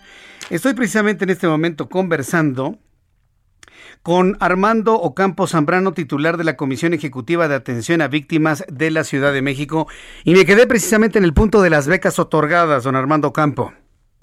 Sí, justo eh, comentábamos que, pues bueno, si bien la vida ante su pérdida es por sí misma irreparable, lo que sí está en nuestras manos es pues generar un proyecto de vida, reconstruir el tejido social, eh, no solo visto desde el lado de la persona, sino también su dinámica familiar. Y a eso me refería justamente con 153 becas para niñas, niños, adolescentes y jóvenes que pues lamentablemente pasan a estar en una situación de, orfandad. Y hablamos que estas becas implican un pago mensual, eh, digamos, desde los estudios básicos hasta terminar estudios superiores y recibirán un importe que varía en función a la edad de 2.125 pesos a 6.376 pesos mensuales. Con esto garantizamos el derecho universal a la educación. Eso es muy relevante para garantizar este pues este proyecto de vida, ¿correcto? Ahora bien, yo recuerdo que hay el compromiso de un seguro del metro en donde se estaba prometiendo a las familias de las víctimas, sobre todo los fallecidos, un pago de más de 600 mil pesos. ¿Esto, ¿Esto es verdad? ¿Esto ya fluyó? ¿Va a fluir? ¿Qué requisitos se necesitan? Sí, mira, en el caso de la indemnización por el seguro del metro, ahí convergen, eh, se presentan dos situaciones. Uno, en el caso de las familias que resienten la pérdida de un familiar, en este caso se ha otorgado ya y han aceptado una indemnización 20 familias equivalentes a 650 mil pesos. tres mantenemos comunicación, tres núcleos de familia, y con los otros tres núcleos también tenemos eh, comunicación eh, constante y están, digamos, pues a la espera de, eh, pues ahora sí que ejercer su derecho. Los derechos de las víctimas son derechos humanos, son derechos que están expeditos y accesibles. Ahora, ese por un lado. En el caso de las personas lesionadas que, que, que derivado de esta situación, según las afectaciones, es como opera ya en su caso una indemnización de tipo económica. Ya tenemos los dictámenes médicos, ya contamos con esa información, desde esta semana inclusive ya iniciamos los procedimientos eh, indemnizatorios, ¿correcto? Pero quiero ser muy puntual, la indemnización es una de tantos eh, y varios aspectos que tienen la reparación. Ya hablamos las becas, ya hablamos de indemnización económica, también hemos generado oportunidades de acceso al empleo, ya 145 personas se ha generado incorporación al empleo en el gobierno, en la iniciativa privada. Y también, muy importante Jesús, hemos generado también acceso a la vivienda social digna, ya con 27 casas a habitación asignadas, 114 acciones de mejoramiento de vivienda, inclusive, y esto es muy relevante, ya cancelamos 19 créditos que se contaban en el Infonavit, en el Fobiste, totalmente gratuitos para proteger el núcleo de familia si bien la vida no la podemos en sí misma reparar, la suma y, eh, digamos, ir integrando, complementando todos estos conceptos es cómo podemos construir un proyecto vida y podemos hacer que las personas se generen autonomía y resiliencia ante este, pues, pues lamentable hecho. Bueno, pues entonces podríamos decir entonces que las víctimas han sido entonces atendidas a satisfacción. Lo pregunto porque hay algunos eh, programas de noticias, programas de análisis que han entrevistado a las madres de algunas de las personas fallecidas en el metro y hablan de que no los ha atendido el gobierno. ¿A quién les vamos a creer? ¿A estas declaraciones en medios de comunicación o a la información que se genera de manera oficial? ¿Qué opina usted? Mira, eh, los procesos de búsqueda de verdad, justicia y reparación de las de las víctimas eh, como gobierno y como comisión ejecutiva siempre vamos a ser muy respetuosos, muy prudentes, muy cautelosos. Eh, mi comentario sería que sus derechos están salvaguardados en cualquier momento para efectos de la Ley General de Víctimas. Eh, pueden acceder a ellos, no están condicionados eh, a la restricción pues, de las acciones legales que consideren conducentes y procedentes, de tal suerte que, reitero, los derechos de las víctimas son derechos humanos y están a su entera disposición cuando lo consideren pertinente. Bien, pues eh, yo quiero agradecer toda esta información que nos ha compartido Armando Campo Zambrano, titular de la Comisión Ejecutiva de Atención a Víctimas de la Ciudad de México. Cualquier duda que tengamos, por supuesto, volveremos a entrar en comunicación con usted. Fuerte abrazo y gracias. Estoy a sus órdenes y reiteramos, ninguna persona quedará en abandono. Muchas gracias. Muchas gracias. Armando Campo Zambrano, titular de la Comisión Ejecutiva de Atención a Víctimas de la Ciudad de México. Son las 7.35. Las 7.35 hora del centro de la República Mexicana. Ha pasado un mes, un mes en el que hemos estado esperando la verdad de las cosas. ¿Quién es el culpable de que se haya caído el metro? voy a volverlo a decir. Se cayó el metro. Entendamos el nivel de la tragedia, por favor. ¿Por qué insisto en esto? Porque no nada más es una condición de la sociedad mexicana es una condición de la sociedad del mundo. Hemos perdido la capacidad de asombro. Y en especial los mexicanos, como hemos perdido la capacidad de empatía para con el otro, hemos perdido en México la capacidad de empatía, al mismo tiempo hemos perdido la capacidad de asombro. ¿No la asombra? Se cayó el metro. O sea, tragedias de ese nivel únicamente las hemos visto en películas como King Kong cuando agarraba el tren, el metro y lo hacía pedazos. Aquí se cayó el metro, no lo destruyó un monstruo. Pero un ser humano monstruo palomeó una obra que estaba mal hecha. Alguien, ¿quién? No lo sé. Se cayó el metro.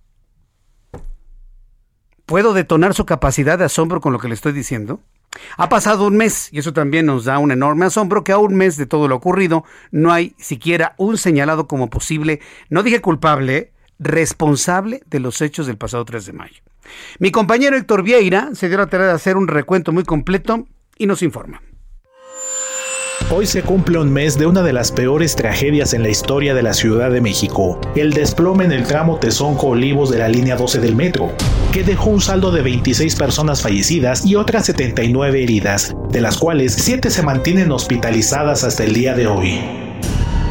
Eran las 10 de la noche con 22 minutos cuando el tren con número 008 se dirigía hacia la terminal Tláhuac, cuando a unos metros de llegar a la estación Olivos ocurrió lo impensable. Una de las traves del puente de esa línea sucumbió al paso del convoy y con él dos vagones cayeron también, en medio de la avenida Tláhuac, una de las más concurridas del suroriente de la capital mexicana. Incredulidad, miedo y un sinfín de sentimientos encontrados inundaron la zona afectada, en la que transeúntes, automovilistas y cuerpos de emergencia comenzaron con el rescate de las víctimas, en una nueva muestra de solidaridad de la sociedad mexicana. Han pasado 30 días de este siniestro, en el que el gobierno de la Ciudad de México continúa trabajando para determinar sus causas, y para ello contrató a la empresa noruega DNV, quien junto con expertos nacionales e internacionales siguen analizando todo tipo de evidencias físicas disponibles que permitan llegar a la verdad de lo acontecido. La línea 12, la línea dorada, la misma que cambió para siempre el panorama de los habitantes de Tláhuac, que a pesar de la tragedia siguen adelante, tratando de entender qué ocurrió aquella noche del 3 de mayo de 2021. Para el Heraldo Radio, Héctor Vieira. Tratando todos de entender qué fue lo que ocurrió la noche del 3 de mayo. Bien, son las 7.39, hora del centro de la República Mexicana. Bueno, me da mucho gusto saludar a Darío Ramírez, director de comunicación de contenidos multimedia y asuntos internacionales de Mexicanos contra la corrupción y la impunidad. Hoy el gobierno de Estados Unidos, el gobierno de Joe Biden, el hombre que fue multiaplaudido por todas las plataformas políticas de izquierda en América Latina. No, ya era tiempo que corrieran a Donald Trump. Llega Joe Biden. No, no, no, maravilloso. Y bueno, pues ahora parece que las cosas eh, como, las ha estado planteando. Yo le dije, yo le dije que Joe Biden iba a ser peor que Donald Trump. Yo le dije, finalmente. Está anunciando algo, algo muy interesante en cuanto a los, apoyos a las organizaciones no gubernamentales, medios de comunicación, periodistas que den cuenta de la corrupción en los países. Hoy está ha anunciado que seguirá apoyando todas esas acciones. ¿Qué es lo que opina Mexicanos contra la corrupción y la impunidad? Darío Ramírez, me da mucho gusto saludarlo. Bienvenido. Muy buenas tardes. Muy buenas tardes. Muchísimas gracias por el por el espacio. Eh, bueno, primero hay que hay que celebrar que eh, la digamos que Estados Unidos a través de su agencia de desarrollo y cooperación ha decidido continuar apoyando a medios de comunicación, periodistas y organizaciones de la sociedad civil alrededor del globo para eh, combatir la, corrupción. Eso creo que en general es un es un motivo de, celebración. Son muchos millones de dólares que van a diferentes partes del globo para apoyar a organizaciones este, que se dedican a esto. En este caso, nosotros también, Mexicanos contra la Corrupción, nos hemos favorecido del financiamiento de USAID, que se llama así la, la Agencia de Desarrollo. Eh, en, bueno, para nosotros, además de ser una, una buena idea, pues evidentemente será un motivo más para redoblar los esfuerzos que hemos venido haciendo durante los últimos años en eh, investigación periodística, en litigios estratégicos para luchar contra la corrupción y evidentemente en investigaciones académicas que nos dan eh, cuenta o nos dan explicación de cómo se mueve y cómo se teje eh, las redes de corrupción en México. Ahora bien, eh, el presidente de este país ha señalado esto como si fuera una intromisión de los Estados Unidos a la vida independiente de México. ¿Cómo lo ven en el caso de Mexicanos contra la Corrupción? Bueno, nosotros lo primero que hemos dicho y lo reiteramos en un video que hizo nuestra presidenta María Amparo Casar la semana pasada eh, nosotros no somos un grupo eh, de oposición, no somos un grupo injerencista eh, que a través de los intereses de Estados Unidos se maneje mexicanos de la, mexicanos contra la corrupción y la impunidad. Nosotros somos un grupo de sociedad civil que se dedica a hacer periodismo y hacer investigaciones académicas y litigios estratégicos. sí, es cierto que el presidente desde eh, desde la, conferencia matutina nos ha, se han burlado de nosotros, nos ha mofado este, se ha burlado de, del trabajo que hacemos, pero vale la pena recordar que somos una organización que ha aportado investigaciones periodísticas a la sociedad mexicana para que esté mejor informada sobre cómo se gestan las redes de corrupción, eh, mismas que el mismo presidente ha citado, mismas que el mismo presidente ha, este, digamos, ha echado mano para eh, perseguir ciertos delitos de presuntos culpables. Entonces, eh, pues queda decir que nosotros vamos a seguir trabajando, eh, no importa el partido político, no importa el orden de gobierno, donde nosotros, digamos, nos lleve la corrupción, pues allí estaremos buscando la información y revelándola en la medida de lo que nosotros, bueno, nuestras capacidades sea posible. Bien, pues eh, entonces, eh, ¿cómo se da ese flujo de recursos? Es decir, les depositan en una cuenta, alguien de mexicanos contra la corrupción va a los Estados Unidos y recibe los apoyos. ¿Cómo se da esto ya en la operatividad diaria?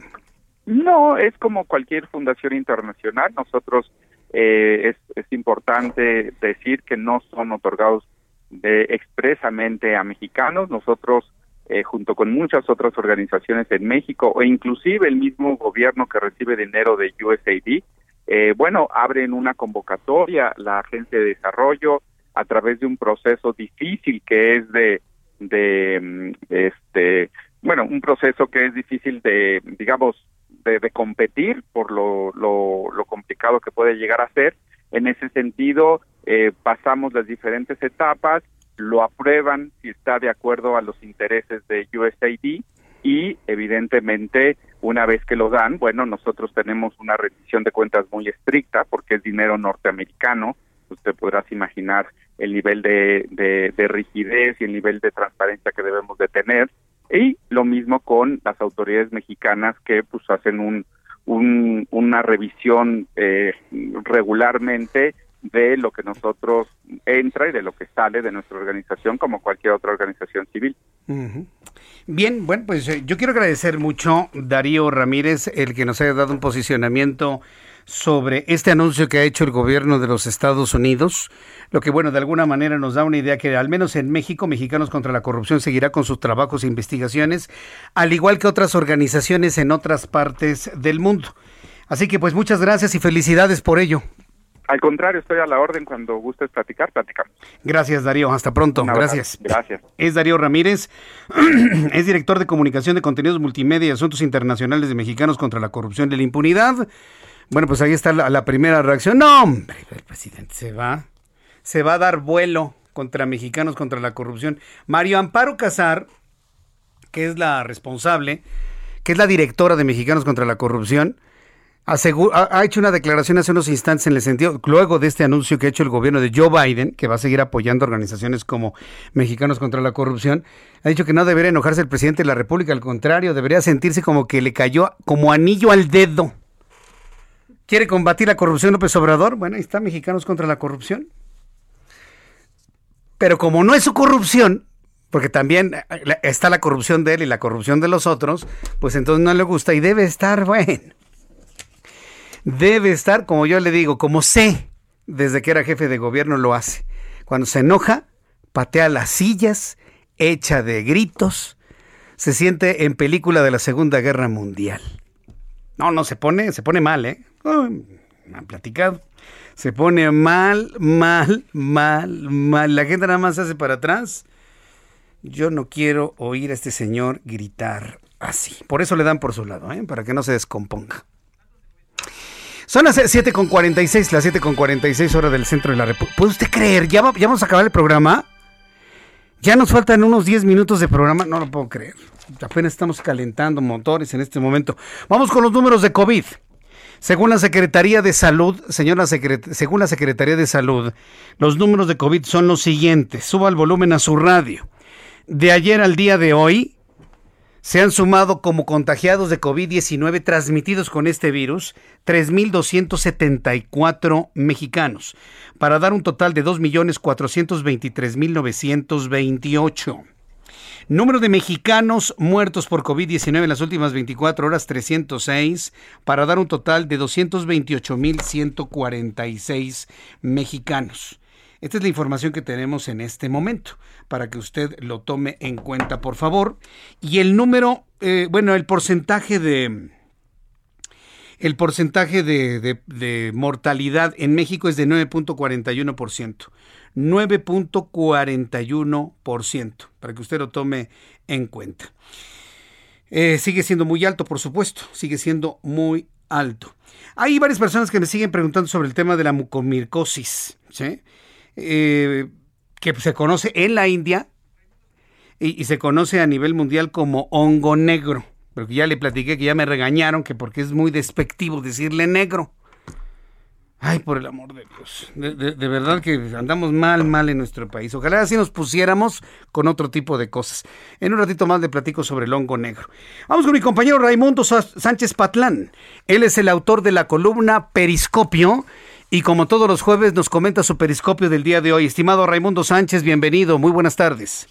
Buenas tardes, Jesús Martín. Un abrazo a ti y a todo el auditorio en estos días de veda electoral y bueno, a reflexionar todos el voto.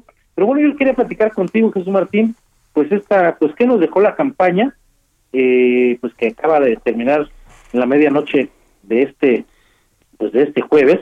eh, el primer minuto de ese jueves ya entramos en la veda, se acabaron las campañas políticas y de aquí al domingo, ¿qué nos dejó Jesús Martín? Pues mira, la verdad es que lo memorioso de esta campaña fueron todas las barbaridades, los desfiguros y los ridículos de muchos y muchas candidatas eh, que pues que compiten por un cargo de elección popular y muy pocas, muy pocas, es más yo yo creo que solamente hay dos propuestas más o menos ahí sustanciosas eh, pues de, de lo que se trata este asunto. Estas dos propuestas son muy simples, Jesús Martín, ampliar y reforzar la, la 4T, estos por parte de un bando, y del otro bando está pues la propuesta de frenarla. Creo que son las dos eh, propuestas únicas que se hicieron en la campaña política, pero qué tal eh, que los candidatos se las gastaron en estos, pues ya prácticamente dos meses de proselitismo, con mentadas de madres adversarios y a ciudadanos, candidatos y candidatos que amenazaron a sus contrincantes e incluso a consejeros del INE, eh, aquellos candidatos enmascarados que les preguntaban qué eran eh, pues los derechos LGBTTIQ plus o más, y pues ni siquiera sabían de qué se trataba esto, o los candidatos que tienen más expertise en bienes raíces que en política, también predominaron y también se va a quedar en la memoria eh, pues estos aspirantes que prometen pues implantes para para todas o que también prometieron cerveza para todos y ganaban la elección, los acusados de violación, Jesús Martín, que no fueron pocos, o de plano quienes atraparon con las manos en la masa toqueteando a menores de edad, también están los que se promocionaron con las vacunas, que hay que decirlo y hay que reiterarlo, han pagado con los impuestos de todos los mexicanos, o los que presumen ser menos rateros que otros, los que están metidos en sectas sexuales, los que eh, pues dan consejos de cómo acomodar la mollera a los bebés, y un presidente, por supuesto, José Martín, que según los registros metió la mano en el proceso electoral en las mañaneras, y no hay que dejar a los tiktokeros, los candidatos que sabían más bailar y hacerle ahí incluso al stripper que, que al político. Bueno, eso es lo que nos ha dejado la campaña Jesús Martín. Y bueno, hay que decir también pues que eh, pues esto es un reflejo, este tipo de candidatos, nos gusta o no nos gusta, es un reflejo de lo que somos como país y lo que más preocupa Jesús Martín es el nivel de violencia, fueron 774 agresiones aspirantes de acuerdo con la consultora de Telec, de los cuales 89 fueron asesinados. Así las campañas políticas en este país de la del cambio verdadero el que ya dejó atrás los vicios del pasado. Así están las campañas políticas y nuestros políticos, Jesús Martín. Bien, bueno, pues estar, estaremos muy atentos de ver de qué manera les cobra factura ese tipo de actitudes para el proceso electoral del próximo domingo. Por lo pronto, Raimundo, estaremos en una gran cobertura, la más poderosa de todos los medios de comunicación aquí en el Heraldo de México, Raimundo. Así es, Jesús Martín, el domingo todos a sintonizar o a estar pendientes en las plataformas del Heraldo de México, ya sea televisión, radio, eh, por supuesto la página de internet, para darle puntual seguimiento prácticamente en tiempo real al desarrollo de las campañas. Magnífico. perdón, de la elección. Del proceso electoral. Claro que sí, Raimundo. Te envío un fuerte abrazo. Gracias. Abrazo. Abrazo, que te vaya muy bien. Son las 7.52, las 7.52 horas del centro de la República Mexicana. Oiga, quiero informarle que le di los datos de COVID de ayer. Ese ya fue un error mío, ¿eh? Ese ya fue un error. Y ni cuenta se dieron aquí. Pero el público sí se dio cuenta. A ver, haga de cuenta, borramos lo que le dije y ahí le van los números de COVID con base en lo que da a conocer la Secretaría de Salud del Gobierno Federal. Datos de COVID-19 hoy 3 de junio de 2021. Número de contagiados de ayer al día de hoy en las últimas 24 horas 2.894. Ayer eran 3.274. Hay una baja importante de números de contagiados 2.894 para dar un total de 2.426.822. Número de fallecidos 216 mexicanos fallecidos de ayer al día de hoy un total de 228.362 mexicanos fallecidos, índice de letalidad 9.40%. O sea, prácticamente el índice de letalidad se mantiene exactamente igual. Antes de despedirnos, Quiero compartirle nuevamente esta información que le di a conocer en nuestro resumen de noticias. Quiero darle a conocer nuevamente esta información que le di en nuestro resumen de noticias. Va a ser lo que se comente durante las siguientes horas. Súbale el volumen a su radio. La Secretaría de Relaciones Exteriores reveló que analiza junto con el Senado de la República la posible cancelación de la visita de Kamala Harris, vicepresidenta de los Estados Unidos. Relaciones Exteriores está analizando junto con el Senado de la República la posible cancelación de la visita de la vicepresidenta de Estados Unidos, Kamala Harris, programada para el martes 8 de junio. ¿Cuáles son los elementos de criterio que está anunciando la Secretaría de Relaciones Exteriores para decirle a Kamala Harris que mejor no vengan? No, no. ¿Qué capacidad para enfrentarnos con el actual gobierno de los Estados Unidos? ¿Qué necesidad hay? Eh? Pero bueno. Dice Relaciones Exteriores que la razón es la falta de consensos entre las bancadas y por lo tanto el riesgo de una posible polarización en México derivada del proceso electoral del domingo. Entonces, como va a haber, una polarización que ya visualiza el gobierno mexicano y su partido político, le van a decir a Kamala Harris que no venga. Ah, pero sí va a haber regreso a clases. A ver, yo les dije va a estar muy difícil el día siguiente después de las elecciones y si va a haber clases y le van a cancelar a Kamala Harris. Estoy a la espera de las actualizaciones que dé Secretaría de Relaciones Exteriores. Nos vemos mañana a las 2 por el 10 y a las 6 de la tarde en radio. Gracias, hasta mañana. Esto fue Las Noticias de la Tarde con Jesús Martín Mendoza. Heraldo Radio, la H que sí suena y ahora también se escucha.